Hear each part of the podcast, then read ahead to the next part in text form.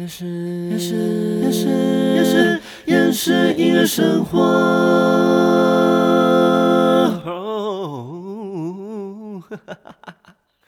欢迎收听《厌世音乐生活》，生活不能缺少音乐，但好厌世。我是关燕。等到这集的上架，代表《厌世音乐生活》要先休息一下喽。Oh my god！第一集是去年的七月五号。刚好搭金曲奖的热潮来做第一集，不过去年那个时候的确蛮闲的，准备 podcast 的时间比例不会占据太多。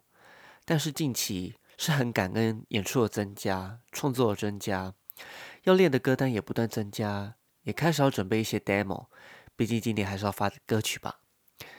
但同时也发现准备 podcast 的时间开始有压缩到一些其他事情，一直以来都是周更。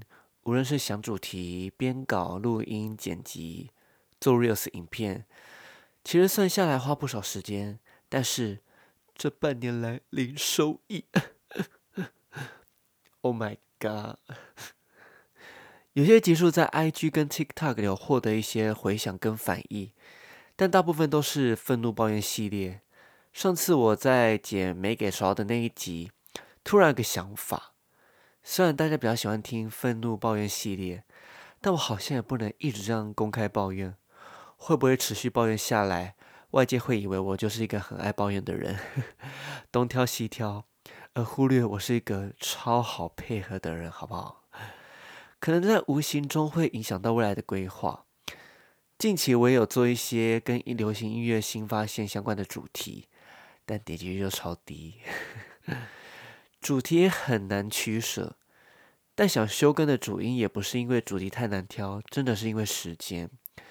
除非有收益，那我愿意花这个时间，但目前就是没有，所以显得机会成本真的太高太高太高。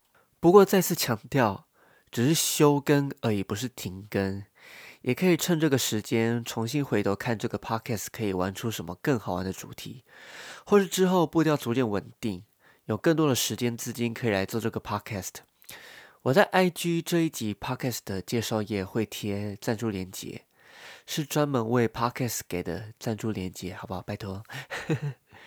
对，就是呃，一百不嫌少，一千不嫌多。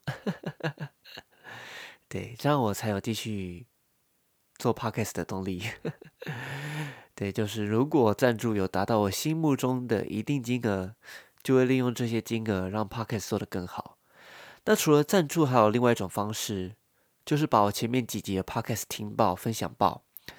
其实我去年十月就有考虑休更，但就这么刚刚好被我看到闯进 Apple Podcast 的排行榜，所以才决定继续做下去。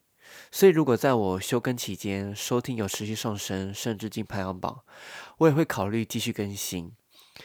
在这边也谢谢曾经有收听、持续有收听的朋友，也感谢张以晨、黄奕轩，让我第一次做访谈的形式的 podcast。也谢谢有一集提到跟娜娜大师录影，娜娜大师有帮我分享 reels，目前那集点阅率蛮高的，应该算最高。而且娜娜大师说，他的听众觉得我的声音很好听，谢谢你们。希望未来还有机会再透过厌世音乐生活跟大家见面。